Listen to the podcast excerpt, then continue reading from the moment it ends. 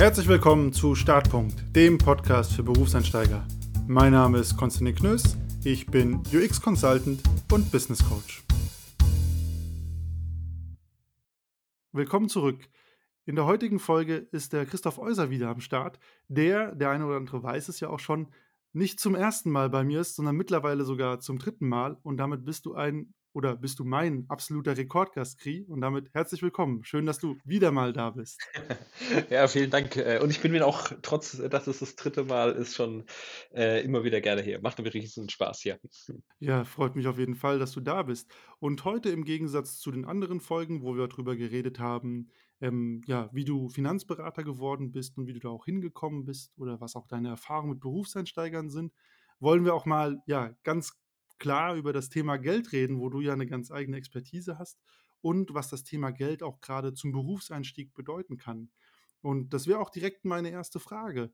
Was macht aus deiner Sicht das Thema Geld gerade zum Berufseinstieg so wichtig oder auch interessant? Ich denke mal, das ist das ist so ein bisschen der Zielpunkt ja auch von der Ausbildung, die man macht, ne? Ich meine, also, die aller, aller, allermeisten, würde ich jetzt mal unterstellen, machen ihre Ausbildung, ihr Studium ja, dass sie Geld verdienen können, ne? Und jetzt ist man natürlich dann am Ziel angekommen, ne? Verdient das erste Mal Geld, ja? Und dann ist natürlich das damit natürlich ein total zentrales Thema. Und naja, ähm, am Ende des Lebens kostet Geld, alles muss irgendwo bezahlt werden. Und wenn man jetzt eben nicht mehr auf, ja, vorher wahrscheinlich eher von den Eltern finanziert wurde oder so ähnlich oder BAföG oder so, ne? Ähm, dass man sich jetzt halt selber um seinen Haushalt, um sein Budget kümmern muss und ja, auch damit um seine Zukunft, ne? Und ja, damit äh, ist dieses Thema, denke ich, halt gerade beim Berufsanstieg super zentral, weil man eigentlich das erste Mal in seinem Leben, so einer normalen Biografie, volle Verantwortung für sein eigenes Einkommen übernimmt. Das ist, glaube ich, genau der Punkt. Und wenn du sagst, volle Verantwortung für das eigene Einkommen, was gehört denn deiner Meinung nach dazu, wenn man da Verantwortung für übernimmt? Ja, Verantwortung übernehmen impliziert für mich, sich halt damit auseinanderzusetzen, ähm, was man mit seinem Geld macht, was man damit für Möglichkeiten hat und, ähm, ja, dass man auch, ja, verantwortungsvoll damit umgeht im Idealfall. Klar, man kann das jetzt auch alles rausballern, ne, aber da zahlt man natürlich dann irgendwann die Rechnung, ja. Und oder man kann das halt eben auch schlau machen und gut damit umgehen und dann hat man da langfristig sehr viel Freude und lebt ein relativ sorgenfreies Leben, wenn man das clever macht. Und wie sind da deine Erfahrungen? Du hast ja durchaus auch beruflich da mit Berufseinsteigern zu tun, die wahrscheinlich zu dir kommen mit der Frage: „Ich verdiene Geld, was mache ich jetzt damit?“ Wie ist da dein Eindruck? Sind die Leute damit komplett überfordert? Ist das was völlig Neues? „Ich habe jetzt Geld, kommt es unter die Matratze? Mache ich Aktien? Verliere ich all mein Geld, wenn ich das mache?“ Oder ist da schon so eine gewisse Abgeklärtheit da und man hat sich vielleicht auch mal informiert und man hat ein bisschen Ahnung? Ja, also mein Eindruck ist, dass ja, also Deutschland da schon irgendwo noch ja, eher, eher hinten dran ist, was, was die finanzielle Bildung angeht. Also ich merke es immer wieder, die Leute kommen zu mir, weil sie selber äh, das Bedürfnis haben, gut eben mit ihrem Geld umzugehen. Das merke ich ganz oft. Aber das Vorwissen ist oft sehr, sehr dünn, ja. Also gut, äh, wenn man mal in so einen Standardlehrplan in der Schule reinguckt, da kommt das Thema Finanzen halt höchstens mal irgendwo ganz am Rande vor, ne? Äh, wie ist Thema Steuern, wie ist das Thema Absicherung, wie funktioniert Investment, wie funktioniert unser Wirtschaftssystem? Äh, das sind Themen, die kommen in der Schule nicht vor, ne? Da fangen die Leute eigentlich fast immer bei Null an, ne? Was ich aber positiv merke, ist natürlich, dass durch einfach das Internet eine gewisse Demokratisierung von Wissen auch stattfindet und dass dadurch, ähm, ja, viele einfach auch, ja, immer einfacher und besseren Zugang zu Finanzthemen finden. Und da merke ich schon, dass da, ja, sich was zum Positiven entwickelt, ne? Oder auch ganz konkret beim Thema Investment, ne, dass, äh, da immer gefühlt immer mehr und mehr junge äh, Frauen und Männer auch richtig äh, Ahnung oder äh, ja, Interesse dran haben und da reinstarten. Das ist echt, also ich finde es eine sehr positive Entwicklung. Den Begriff, den du verwendet hast, finanzielle Bildung, den finde ich ganz interessant. Was zählt für dich zu einer guten finanziellen Bildung und wie kann ich mir die vielleicht aneignen, wenn ich noch komplett Hm. ahnungslos bin? Ja, also das erste und das Wichtige, Wichtigste aus meiner Sicht ist einfach das Thema Budget. Also Einnahmen, Ausgaben. was kommt bei mir rein und was habe ich für Ausgaben und wie passt das sozusagen zusammen? Wie priorisiere ich da? Äh, was ist was kann ich mir leisten, was kann ich mir nicht leisten? Das ist eigentlich das das Allerwichtigste, ja, also jetzt thematisch erstmal Budget. Dann, ähm, das Zweite ist, äh, irgendeiner Weise macht es eigentlich immer Sinn, Geld zu sparen und für später zu vermehren. Und deshalb ist eigentlich das zweite wichtige Thema, das man sich erschließen sollte. Wie funktioniert überhaupt Geld und wie schafft man es, Geld zu vermehren? Ne? Oder ähm, ja, was sind auch Sachwerte? Das ist so ein, das ist Geld ist nur ein, ein, ein, ein, ein Begriff in diesem ganzen, in dieser ganzen Thematik, ja. Das ist der, der zweite wichtige Punkt. Und dann, ich sag mal, dann kommen irgendwann so Themen, ja, wie Versicherung, ne? Also wie, wenn ich jetzt vermögend bin oder werde, wie kann ich das absichern? Was ist das ein Thema? Oder Steuern, wenn ich dann viel Geld verdiene, wie, wie funktionieren überhaupt Steuern? Ähm, ja, dann, das sind so die Themen, die eher später kommen. Genau. Und wie man sich das aneignet, also ja, ganz platt. Ich mache das zum Teil in Themengebieten, wo ich leihe bin, auch nicht anders. YouTube, coole Podcasts, gute Bücher. Ähm, ja, äh, einfach neugierig sein, die richtigen Fragen mal irgendwie bei Google reinhacken und gucken, was als Ergebnis rauskommt. Und natürlich, gut, da bin ich halt äh, von zu Hause aus Geisteswissenschaftler, ne? Natürlich immer seine Quellen prüfen und kritisch miteinander vergleichen, weil erstens, äh, jeder hat irgendwie so ein bisschen Körnchen Wahrheit und wer das entdecken kann, das ist immer ganz gut. Und aber auf der anderen Seite, keiner hat die Weisheit mit Löffeln gefressen und äh, kann überall richtig legen. Ne? Deshalb ist es immer wichtig, auch verschiedene Stimmen zu hören, zu vergleichen und dann sich so für sich selber so einen Konsens zu bilden. Und dann, dann ja, kann man sich gerade diese Themen Budget, Geld, Investment, Absicherung, Steuern ganz gut aneignen. Du hast ja gerade selber beschrieben, du gehst dann auch auf Suche im Internet, YouTube, Podcasts, Bücher. Würdest du sagen, du hast da so eine Empfehlung, wo du sagst: „Hey, das ist ein Podcast oder das ist ein Buch. Wenn du Mhm. das mal dir anschaust und durchliest, dann kriegst du schon mal einen guten Eindruck oder Rundumschlag“, Gerade wenn man bisher von Geld nur wusste, na ja, man hat sein Taschengeld und das kann Mhm. man halt ausgeben. Ja. Boah, das ist schwierig zu sagen, weil gerade im Finanzbereich, also wir würden jetzt ein paar einfallen, denen ich folge, aber das ist halt wirklich so, da, da finde ich nur die Hälfte gut und die andere Hälfte finde ich kacke. Und äh, das ist sehr schwierig, einem Einsteiger in das Thema natürlich so ja, Quellen zu empfehlen, die man halt schon sehr differenziert ähm, sich sich angucken muss. Also, generell würde ich ich würde es so machen. Ich würde einfach nach, ähm nach Standardthemen googeln, zum Beispiel, äh, oder bei YouTube suchen, äh, wie wie, äh, mache ich mir ein Budget, ne?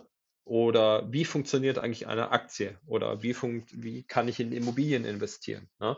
So, und da einfach mal 2 3 Videos angucken und dann bekommt man da eigentlich ein ganz gutes Gefühl. Ähm, man muss immer so ein bisschen die Bandbreite kennt, das ist vielleicht hilfreich. Aus meiner Sicht gibt's ist die Bandbreite so zwischen, ähm, den Leuten, die sagen: „Ja, hier und investiere und in diese Aktie und gehe voll ab und krass und es geht nur nach oben“, ne? Und dann gibt's so ein bisschen die die Pessimisten: „Boah, das ganze System kollabiert, wir sind kurz vorm Absturz und alles ist Katastrophe“, ne? Und, ähm, wenn man da so ein bisschen für sich das einordnen kann, dann dann findet man eigentlich eine ganz gute Mitte. Jetzt fällt mir doch noch jemand ein, die ich eigentlich so in der Mitte ganz gut verantworte. Das sind die Investment-Babos.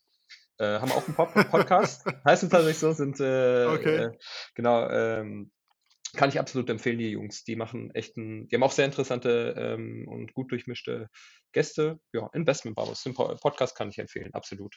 Okay, vielleicht hört er ja selber noch mal rein im Nachgang, äh, wenn er hier so wärmstens empfohlen wird. Was, ähm, mir hängen geblieben ist, so deine Tipps waren ja eigentlich, wenn ich mich mit dem Thema Geld beschäftige, ich muss mich ganz simpel um Budget kümmern, plus Mhm, minus. Ich muss verstehen, wie funktioniert Sparen, also wie bleibt ein bisschen was hängen. Und ich muss mich damit auseinandersetzen, welche Form kann eigentlich Wert annehmen. So habe ich dich verstanden. Also mhm. Geld ist ja quasi so ein Medium, das Wert transportiert, aber der kann ja auch in was anderes reinfließen. Würdest du sagen, das sind so die 3 Säulen, wenn ich mich damit beschäftige, dann habe ich das Thema Geld eigentlich schon gut einmal beschritten und mir einen guten Überblick verschafft? Oder Ja, sagst du so, es gibt den einen großen Tipp, den du zum Thema Geld hast? also das ist also ich sage mal, in der Theorie sind das aus meiner Sicht so die wichtigen Themen, mit denen man auf mal anfangen sollte und man kommt dann ja auch vom vom einen aufs andere mit der Zeit, ne, dass man irgendwie was irgendwelche Querverbindungen herstellt oder noch einen ganz anderen Bereich zum Thema Geld was hört und dann plötzlich, ja, das verbinden kann und dann noch mal in 'ne andere Richtung in die Tiefe gehen kann. Ich glaube, so so ist man schon mal ganz gut unterwegs, ne? Ähm, und eigentlich den Tipp, ähm, also der der gilt jetzt aber nicht nur für Geld, sondern das ist ja generell für das Thema Wissen aneignen ist, dass es am Ende ist es halt, ähm, ja, Erfahrung kommt mit der Zeit. Also, wenn ich mich halt immer und immer wieder mit diesem Thema auseinandersetze, reflektiere, neue Quellen erschließe, dann dann werde ich einfach da besser, schlauer. Und die, ähm die andere Sache ist natürlich Disziplin, also, dass ich das, was ich lerne, auch halt umsetze. Und da, ähm, gerne auch mal Fehler machen, das ist vollkommen okay, weil, ähm, es geht ja darum, Erfahrung zu sammeln, Wissen sich anzueignen und ich halte Fehler für äh, eine der wichtigsten Quellen, um eben voranzukommen. Wer wer nix wagt, der nicht gewinnt, ne, heißt ja so schön, mir noch mal 'ne Phrase zu zu dreschen. Das sagt sich immer so leicht. Äh, du hast ja grade gesagt, ähm, Fehler machen gehört dazu. Man muss sich auch 'n bisschen Zeit geben. Ich glaube, das ist so was, was in meiner Wahrnehmung was ist, was, glaube ich, vielen Leuten schwerfällt. Ich bin grad am Anfang, ich habe eigentlich von nix Ahnung. Jetzt habe ich hier meinen 1. Gehaltscheck, was weiß ich, 1.000 €, und jetzt muss ich 'ne Entscheidung treffen, was ich damit mache. Also, die Zeit habe ich dann schon, aber in dem Moment ist es ja sehr viel Geld. Dann sagt man nicht: „Ich ich lege das mal und schaue mal, ob ich die Hälfte verliere.“ Wie kann man wie kann man damit umgehen oder wie würdest du dann mit dem, was du grade mit Fehlern gesagt hast, Ja, argumentieren? ja. Also, damit umgehen ist, ähm also, ich ich nehme jetzt mal 'n Beispiel, wie ich so so 'n Berufseinsteiger beim Thema Budget beraten würde, ne? Ähm, der 1. Punkt, der ja, ich sage mal, das ist auch das, was wir schon immer brauchen, ne, ist halt, dass wir 'n Dach überm Kopf haben. Ja, früher haben wir in 'ner Höhle gewohnt, ja, jetzt halt in 'ner schönen Wohnung, aber wir brauchen 'n Dach überm Kopf. So, und das heißt für mein Budget, dass ich jetzt in der Prioritätenliste Wohnen ganz weit oben haben sollte, so. Und da ich in der Wohnung ja auch 'n Großteil meiner Zeit, ähm, verbringe, sollte ich mich da auch wohlfühlen, ne? Das heißt, das ist auch ein ein Posten, der durchaus, äh, absolut berechtigt 'nen großen Teil meines Budgets einnehmen darf, ne? Man sagt so, Pi mal Daumen, ne, das ist auch kein Gesetz, sondern es ist eine ich sage mal, eine ein ein Fixstern, an dem man sich orientieren kann, ne, dass man so ungefähr 30 % seines ähm, seines Budgets für Wohnen ausgeben sollte, ja. Dann, ähm, gibt's, äh, so Themen wie zum Beispiel Mobilität, ne? Da ist es jetzt eher, ne 'n Auto kostet, was 'n Auto kostet, so nach dem Motto. Da kann ich jetzt nicht sagen, ich nehme 'n halbes Auto, ne? Ähm, 'n Auto kostet zum Beispiel im Schnitt, wenn man jetzt nicht zu viele Kilometer fährt und 'n kleines Auto hat, kostet 500 € im Monat, ne? Und dann kann ich das schon mal auch wieder in mein Budget reinnehmen, ne? Dann Essen, Trinken, ne, so weiter. Kann man sagen, dass man vielleicht so, ja, hm, dass man 'n Kühlschrank voll kriegt, äh, jetzt mit normalen Sachen bei Aldi oder so, vielleicht 150, 200 € im Monat, ne? Klamotten vielleicht auch noch mal 50 €, ne? Und so so merkst du, so läppert sich das alles, ne?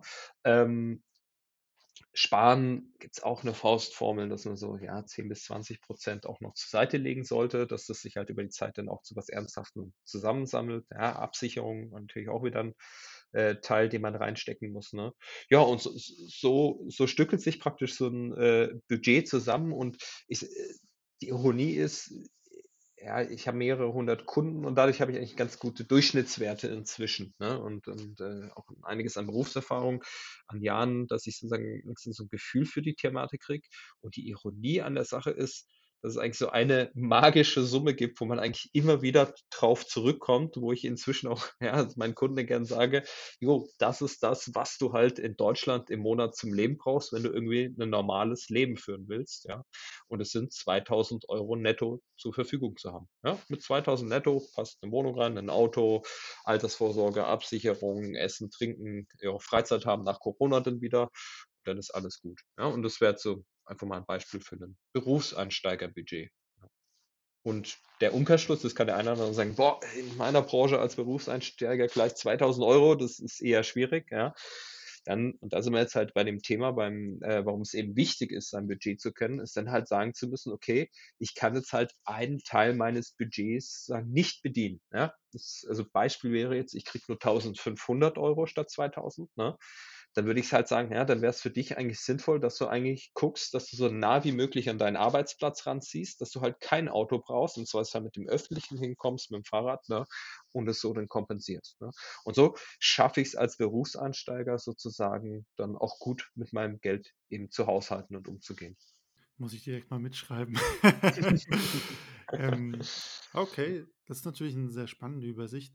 Und wie würdest du sagen, wenn ich jetzt mein mein Budget festgelegt habe und, äh, du hast ja grad schön beschrieben, ich habe die verschiedenen Bereiche, wo ich eigentlich auch fest oder ja wirklich fix sagen muss: „Hey, so viel Prozent von meinem verfügbaren Geld lege ich für diese und jene Sachen an.“ Und dann habe ich ja noch mein Restbudget, wo ich sage, das kann ich, ähm, sparen im klassischen Sinne. Früher war das ja mal das Tagesgeldkonto. Ähm, wie würdest du damit umgehen? Lege ich das alles aufs Tagesgeld und warte was passiert? Stecke ich alles in eine Aktie rein und hoffe, dass es sich verdoppelt? Ja, oder gehe ich ins Casino und setze alles auf Rot, ne? Äh, verzeih mir die Ironie an der Stelle. Äh, genau, ähm, vielleicht, äh, bevor ich kurz reingehe, was wir ganz genau machen könnten, ähm, vielleicht noch mal kurz 'ne 'ne Begriffsdefinition oder 'ne Unterscheidung zwischen 2 Begriffen. Und zwar zwischen, ähm, Zocken oder Traden und tatsächlich investieren, langfristigem Investieren, ja? Das eine ist tatsächlich also, das erste zu traden, zu zocken, das beruht darauf halt ja, das ist da kannst du auch Poker spielen, ne?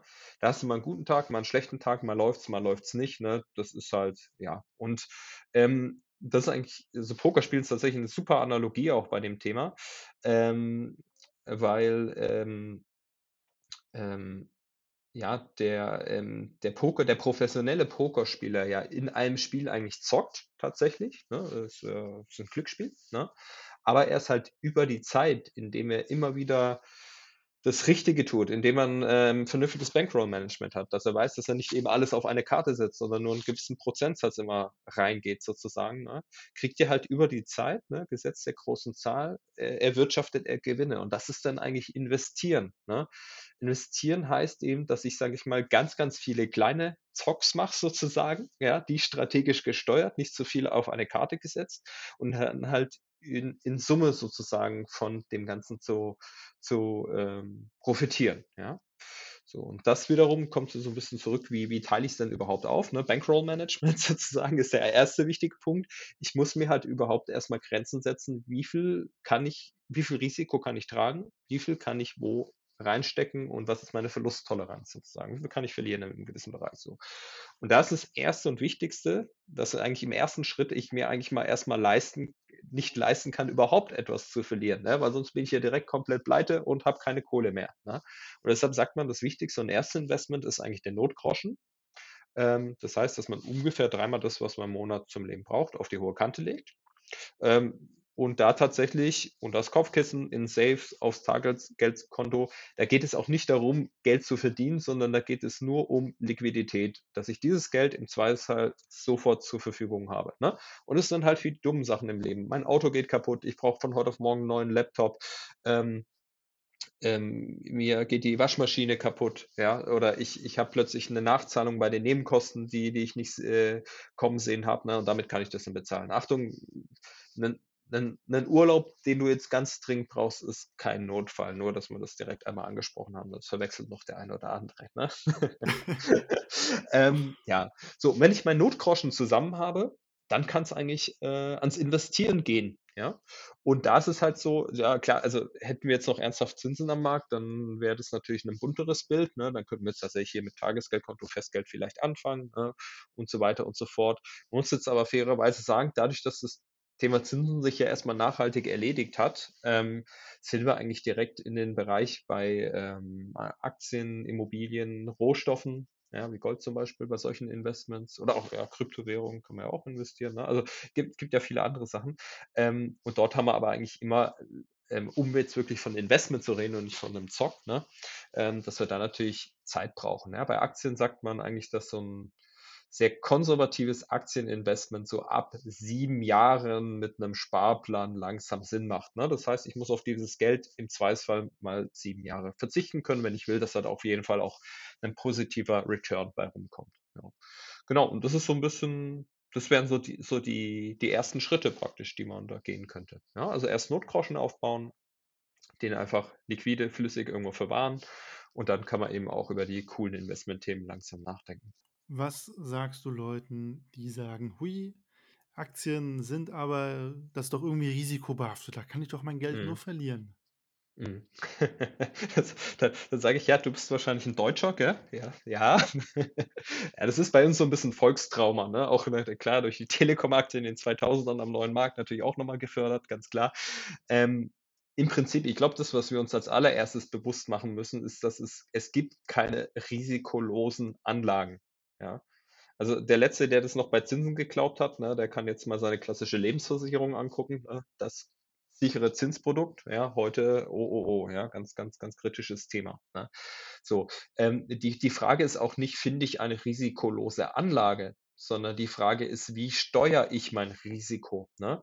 Und das, ähm bei Aktien kann man das eigentlich wunderbar erklären, nämlich durch 2 Faktoren. Das erste ist 'ne möglichst breite Streuung und das, ähm, zweite ist der richtige Anlagehorizont. Ähm, breite Streuung heißt erst mal, dass ich halt intelligenterweise nicht in ein Unternehmen investiere, sondern in in am besten in, ja, hunderte Unternehmen, ne? Und die am besten auch noch weltweit gestreut in verschiedensten Branchen, ne? Und das Zweite ist, dass, ähm, Wirtschaft in Zyklen funktioniert. An der Stelle noch mal 'n kleines Sternchen tatsächlich, äh, finanzielle Bildung. Äh, einfach mal nach, ähm, Ray Dalio googeln. Das ist 'n amerikanischer Fondsmanager, sehr erfolgreicher. Ähm, der hat 'n sehr, sehr gutes, äh, Video gemacht zum Thema, wie die Wirtschaft funktioniert, welche Zyklen, ne? Darauf will ich jetzt grad hinaus. Ähm, und so 'n Zyklus dauert im Schnitt 7 bis, ja, 10, 12 Jahre, ja?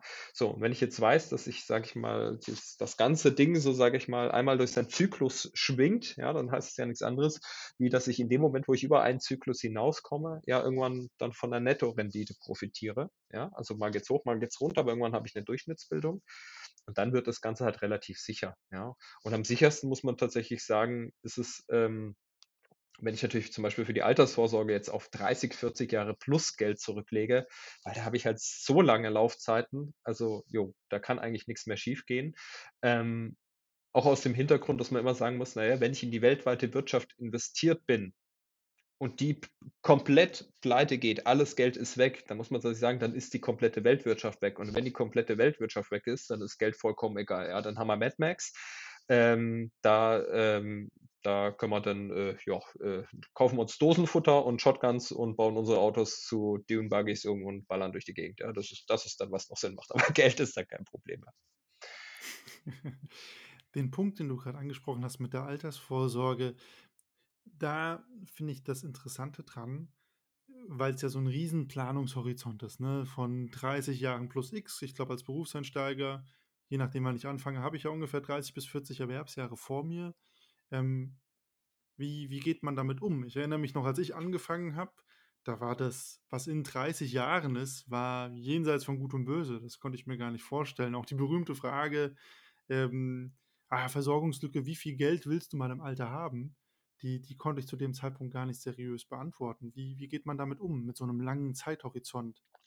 Also, ich ich habe das mal an 'ner anderen Stelle gehört in 'nem anderen Kontext. Ähm, es gibt also Leute, die älter sind als wir, ja? Äh, die in dem Sinne vielleicht mehr Lebenserfahrung haben. Ähm, ähm, haben manchmal Themen, die erscheinen uns als super unwichtig. Also, ich bin selber jetzt seit 3 Jahren Papa, ne? Und vor so 5 Jahren waren so Papathemen so: „Äh, was soll das? Wieso verhalten sich diese jungen Eltern so komisch, ne? Sie sind so unzuverlässig“ und so, ja? Und dann bist du plötzlich selber Papa und plötzlich äh, taucht so deine komplett neue Welt ein. Du hast 'n kompletten Shift in deinem Mindset, ähm, und alles ist anders, ne? Und das war für mich so 'ne Lehre, dass es halt immer wieder Ereignisse in unserem Leben geben wird, die kommen uns jetzt total also grad wenn ich jung bin, total Banane vor, das kann ich gar nicht glauben und: „Ach, bei mir wird das ja eh nicht so schlimm“, ne? Und dann treffen die komischerweise doch ein, ja? So ein großes Wunder an dieser Stelle, ne? Und deshalb, äh, wie wie kann man damit strategisch umgehen? Ganz einfach, sich mit Menschen, die in dieser Lebenssituation sind, über die ich nachdenke, reden, verstehen und fragen, wie gehen die damit um? Beim Thema Rente ist einfach mal Oma, Opa schnappen, ja, und mal fragen: „Sag mal, wie ist das eigentlich bei euch mit dem Thema?“ Äh, viele sagen also, das höre ich von Kunden viel, dass sie mir sagen: „Du, Christoph, ich weiß doch gar nicht, was ich in 40 Jahren zum äh, Geld zum Leben brauche“, ne?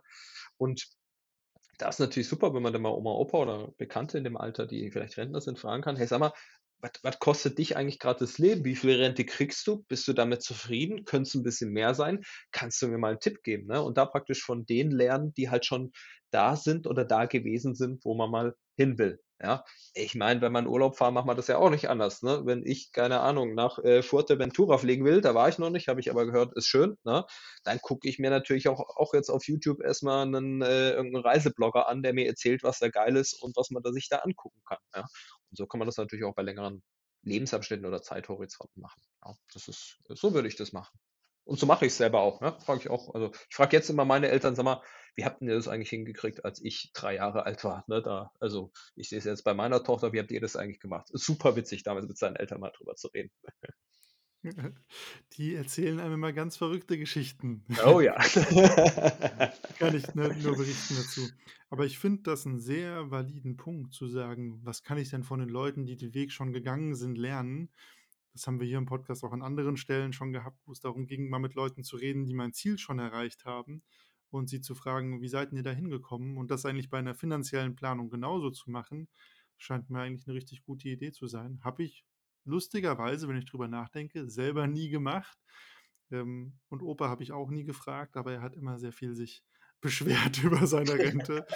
da war er, glaube ich, Vorreiter. Ja, ja. Ein Sternchen vielleicht noch an der Stelle, was natürlich jetzt für konkret Gen Y, Gen Z wichtig ist, ne, ist, dass natürlich es einen ganz großen Paradigmenwechsel gibt, den es, äh, wo man aufpassen muss, äh, wenn man auf den, den Rat sozusagen der, der, der Generation, der Eltern, der Großeltern hört, ist. Bei den Großeltern, bei den Eltern, ja, bei den Eltern nicht mehr, bei den Großeltern war erstens die Rente noch sicher. Die haben noch viel aus der gesetzlichen Rente rausgekriegt. Das hat sich massiv verschoben. Und bei unserer Eltern- und Großelterngeneration, deren finanzielle Welt hat eigentlich zu 90 Prozent, würde ich mal sagen, auf Zinsen aufgebaut. Auch die gibt es nicht mehr. Ne? Also sagen wir es so, bei Produktempfehlungen wäre ich vorsichtig. Ja, da lieber YouTube-Videos von guten YouTubern gucken. Ja, da hat man, glaube ich, mehr davon. Ähm, aber was, sag ich mal, so Lebenserfahrungen sind, so wie viel Geld brauche ich, ne? wie wichtig ist Geld, wie, wie wichtig ist mir eigentlich eine eigene Immobilie, ne? wie ist auch vielleicht, wie ist das, dieses Verhältnis zwischen Job und Familie, ne? also bei Job ist ja immer gleich auch Geld verdienen, ne? Familie, das ist ja manchmal dann, da will ich mir Zeit nehmen für meine Kinder oder wie auch immer, ne? und ähm, ja, da, da kann man auf jeden Fall auf seine Eltern hören, genau. Das ist auf jeden Fall nochmal ein sehr guter Punkt, dass sich so ein bisschen die, die Welt verändert hat im Laufe der Jahre und dann auch andere Lebensrealitäten, ganz andere Investmentstrategien nach sich gezogen hat. Ich glaube, das darf man echt nicht vernachlässigen. Jetzt haben wir ja über lange Planungshorizonte geredet und auch darüber, dass es keine risikofreie Anlage gibt. Und ich würde sogar so weit zu gehen, es gibt ja auch kein Leben ohne Risiko. Und ähm, die Welt hat ja was Schönes dafür erfunden, nämlich Versicherungen. Und gerade zu Beginn vom Berufseinstieg kommt ja irgendwie das, ja, der Ernst des Lebens und das heißt, du musst dich versichern. Mhm. Ähm, und man kann sich ja ungefähr gegen alles versichern lassen. Ja, und ich habe mal Fall. gehört, wir Deutschen sind auch das überversicherte Volk. Ja, ja, total. Wo würdest du sagen, wo, wo fängt man an? Was sind überhaupt sinnvolle Versicherungen und wo kann man auch sagen, boah, das kann ich zurückstellen oder wo muss man auch sagen, das ist totaler Quatsch? Mhm.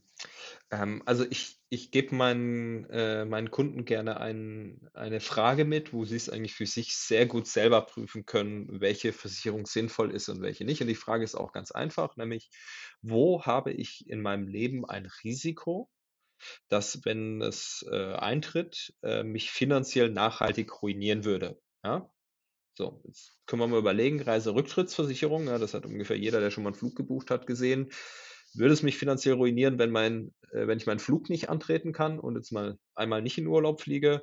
Ganz klare Antwort, nein. Ne, das wäre zwar ärgerlich, das wären zwar ein paar hundert Euro, die flöten gegangen sind, aber wenn ich das finanziell ruinieren würde, dann habe ich ganz andere Probleme. Da muss ich mir über, äh, äh, über Versicherung gar keine Gedanken machen. Ne? Das, das ist eher das Thema Notgroschen, ne? dass man halt auch mal so eine, sowas, was im Leben nicht ganz optimal läuft, für ein paar hundert Euro kostet, ausgleichen kann. Ja, so. Ähm, und dann wieder eher zurück zu den Fragen, na, was sind jetzt Risiken, die wirklich, wirklich krass sind? Ne? Das ist einmal, wenn es halt teuer wird, ja, das ist das Thema Haftpflicht. Ähm, äh, BGB, BGB, Paragraph 823 ist, glaube ich, der Haftpflichtparagraph, wenn ich es richtig im Kopf habe, dass wenn wir jemand Dritten einem Schaden zufügen, wir mit unserem jetzigen und mit unserem zukünftigen ähm, Vermögen dafür haften. So. Und wenn ich jetzt halt mit dem Fahrrad durch die Gegend baller, ne, und um, um die Ecke auf dem Bürgersteig unterwegs sind und da jemand umniete, der danach im Rollstuhl sitzt, dann heißt das nichts anderes wie, dass ich dem äh, sein Leben lang Schmerzensgeld zahlen kann oder halt dafür aufkommen muss, dass der jetzt im Rollstuhl sitzt. So. Und das kann dir halt mal den Tag versauen. Ja? Da reden wir tatsächlich über finanzielle Risiken, die kannst du nicht mal mit dem Notgroschen irgendwie äh, ab, abzahlen und gut ist. Ne?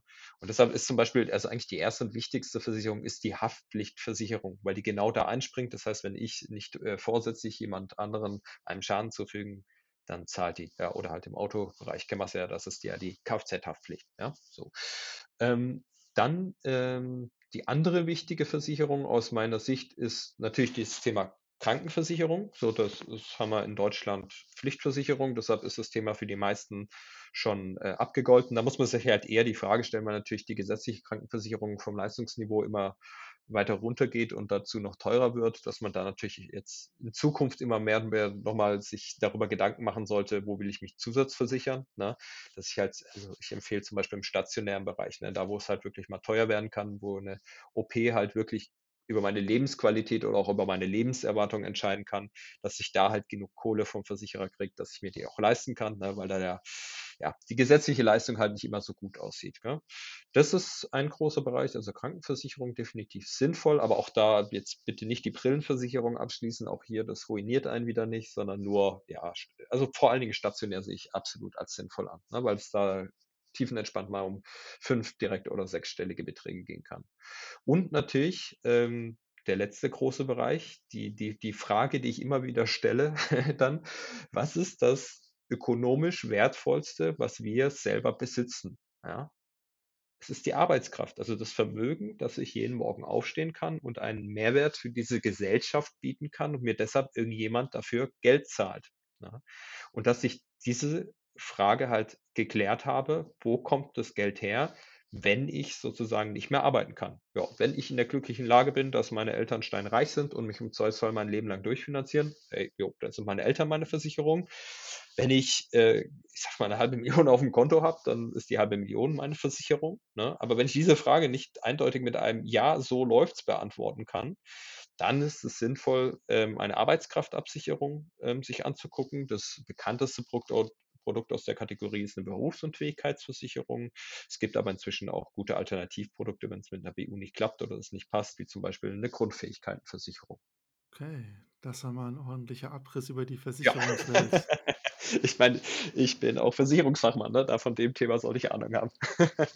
Zum Glück habe ich keine Brillenversicherung abgeschlossen, da hätte ich ja, mich jetzt sehr geschämt ja. bei deiner Aufzählung. Besser ist es. Und ähm, das Schöne ist tatsächlich äh, Reiserücktrittsversicherung ich habe das genau ein einziges Mal gemacht bei einem Flug und danach nie wieder, weil das Risiko, dass er ausfällt, eigentlich nicht so hoch ist und die Versicherung sehr, sehr teuer im Verhältnis ist. Man macht das immer einzeln. Und lustigerweise jetzt wegen Corona habe ich gedacht, nee, nee, nee, darauf fällt es nicht nochmal rein. Naja, jetzt stehen, stehen ein paar Flugkosten noch aus. Ich bin gespannt, ob wir da den, den ominösen Gutschein noch eingelöst bekommen, ähm, wenn, wenn die Pandemie wieder rum ist. Aber das war auf jeden Fall, finde ich, ein sehr, sehr schöner Rundumschlag auch über die wichtigsten Versicherungen, weil ich erlebe das immer wieder, wenn ich mit Berufseinsteigern zu tun habe, dass das eine sehr große Unsicherheit ist. Man hört einen Haufen Versicherungsnamen und Produkte und was man sich noch alles abschließen und machen und tun soll.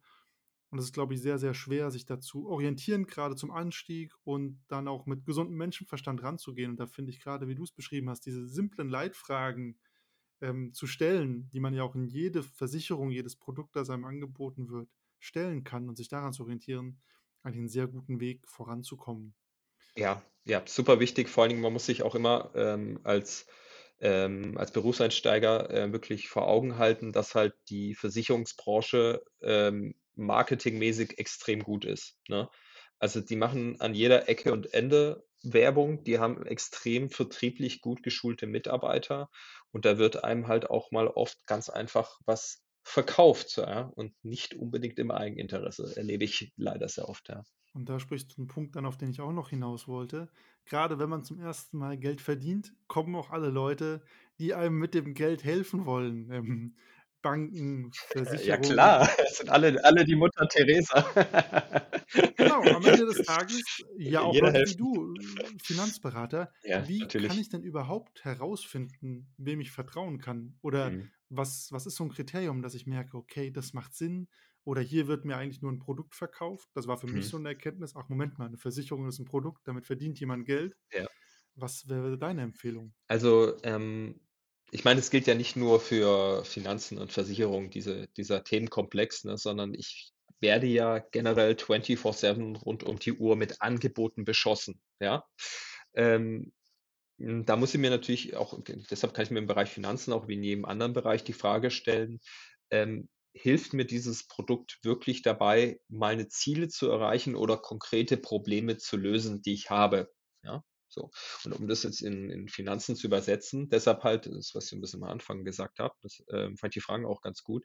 Ähm, was sind überhaupt meine finanziellen Fragestellungen oder meine finanziellen Ziele, ne? Ein Ziel kann zum Beispiel sein: „Hey, ich hätte im Alter gern, wenn ich nicht mehr arbeiten kann, auch noch irgend 'ne Einnahmequelle, dass ich nicht, äh, auf der Straße leben muss“, ja? Und dann wäre ein ganz klares, einfaches Ziel: Wie schaffe ich's in 40 Jahren, äh, 1.000.000 Euro zusammenzusparen, dass ich im Alter genug Geld habe, ne? Das wäre zum Beispiel ein Ziel, ne?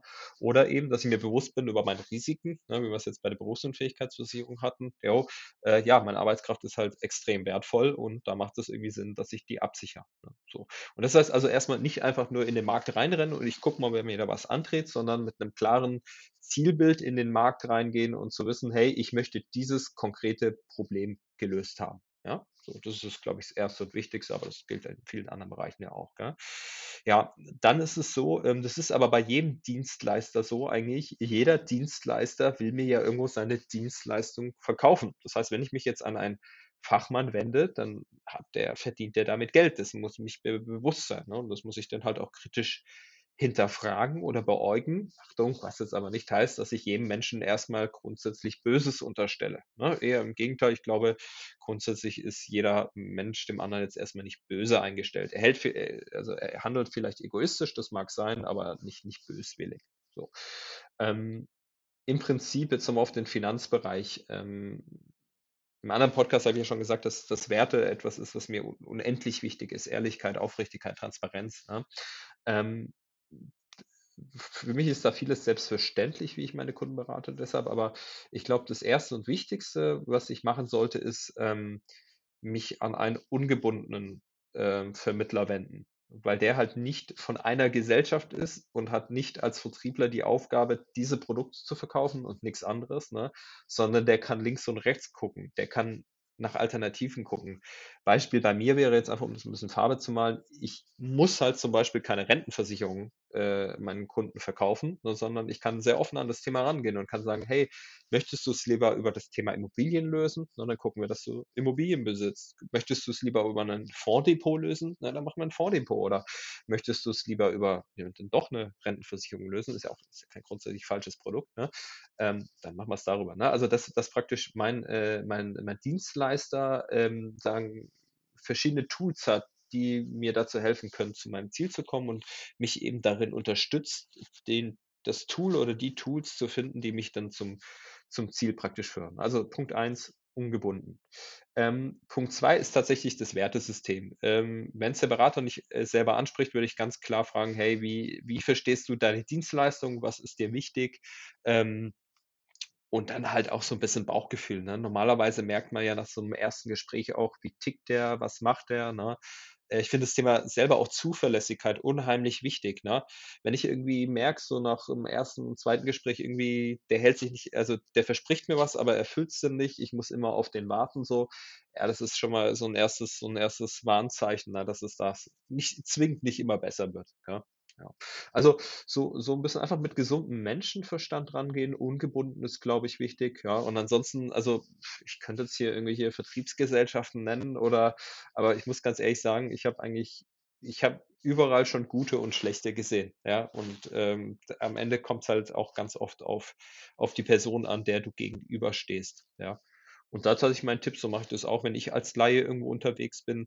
Ich frage einfach, äh, im Freundes und Bekanntenkreis: „Hey, ähm, kennst du jemand, der wo du weißt, der ist im Bereich gut oder mit dem du auch zufrieden bist und vielleicht schon langjährig gute Erfahrungen gemacht hast, ne? Und das ist schon mal so ein Vorfilter, wo ich so den größten Bullshit eigentlich eigentlich ausschließen kann, ja. Das finde ich sind auf jeden Fall gute Punkte. Und ich glaube, das Wichtigste ist ein bisschen, wie du es so schön beschrieben hast, die Naivität abzulegen und dann einfach ganz klar zu schauen, ähm, wem nützt was oder auch nicht und wer verdient voran. Und das macht ja schon einen Riesenunterschied. Gehe ich zu einer Bank, gehe ich zu einer Versicherung, gehe ich zu einem Finanzberater oder frage ich meinen Kumpel um die Ecke, der im Internetforum irgendwas gelesen hat. Ähm, die Variante gibt es ja auch. Ja. Da macht es, Genau. glaube ich, Sinn, mit, mit offenen Augen hinzugehen und ähm, das auch offen anzusprechen, finde ich, glaube ich, einen sehr guten Punkt. Ich glaube, da ist man manchmal zu schüchtern, einfach so eine Frage zu stellen. Hey, was ist denn deine Vision? Warum machst du den Job? Glaube ich, was ganz Essentielles. Zum Abschluss habe ich eine Frage, die mich interessieren würde. Du hast ja selber gesagt, du hast viele Kunden, du machst es auch schon länger. Du hast auch viel mit Berufseinsteigern zu tun, hast schon einige begleitet. Was ist aus deiner Sicht der größte finanzielle Fehler, den man machen kann? sich nicht um das Thema Finanzen zu kümmern, ja, weil äh, das ist, also wenn ich ü- übers Investment rede, ne, dann äh, ne, Investment äh, findet exponentiell statt, ne? Das heißt, je später ich anfange, desto krasser wird hinten der Verlust einfach, weil ich das Geld nicht erwirtschafte. Ähm, und die andere Sache ist, ähm, dass sich Fehler zum Teil halt potenzieren. Also, dass ich, ähm, wenn ich etwas lange liegen lasse, dass dann halt sagen, wenn man es mal anguckt, das halt ganz schlimm ist, ja. Und deshalb so, kümmert euch so früh wie möglich drum, ähm, macht euch schlau, ähm, guckt, dass ihr das Thema so früh wie möglich angreift. Ähm, ja, ähm, das, das Schlimmste, was man machen kann, ist warten, ja. Und ähm, jetzt, äh, wisst ihr, ich noch eigentlich, wir hatten es ja vorhin von den, was sind meine Quellen, die ich empfehlen kann, wo man sich schlau machen kann. Einen habe ich, ist mir jetzt noch eingefallen, der wirklich, finde ich, richtig gut ist. Äh, das ist der Professor ähm, äh, Dr. Christian Rieck. Äh, der ist ähm, Wirtschaftswissenschaftler, ähm, äh, schwerpunktmäßig ähm, Mathematiker, Spieltheorie und der hat auch einen, einen YouTube-Channel bzw. einen Podcast. Ähm, der ist wirklich sehr, sehr gut, super differenziert und aber total spannende Themen. Den kann ich absolut auch noch empfehlen. Und mit dieser Empfehlung hat sich auch gelohnt, bis zum Ende dran zu bleiben und zuzuhören. Ich glaube, das habe ich selten gehabt, dass jemand komplett Anfang, Mitte und Ende noch ein Thema mit einstreut, das ich am Anfang gefragt habe. Auch schön. Das war super. Und damit vielen herzlichen Dank, dass du da warst und nochmal so einen Einblick gegeben hast. Ich habe das Gefühl, ich habe selber noch ein bisschen was dazugelernt oder konnte nochmal drüber nachdenken, wie es bei mir so war. Und damit war es auch für diese Woche. Und da freue ich mich wie immer über Fragen, Feedback, Kommentare. Auch gerade wenn ihr zum Thema Geld noch Fragen habt, dann schreibt mir doch gerne. Vielleicht kommt der Christoph nochmal vorbei und erzählt dann ein bisschen zu euren speziellen Fragen, die ihr habt. Und dafür könnt ihr einfach entweder auf Instagram vorbeischauen, at Konstantin Knös, oder auf LinkedIn. Oder schreibt mir auch gerne eine E-Mail, start.podcast.gmail.com. Und ansonsten hören wir uns nächste Woche. Bis dann.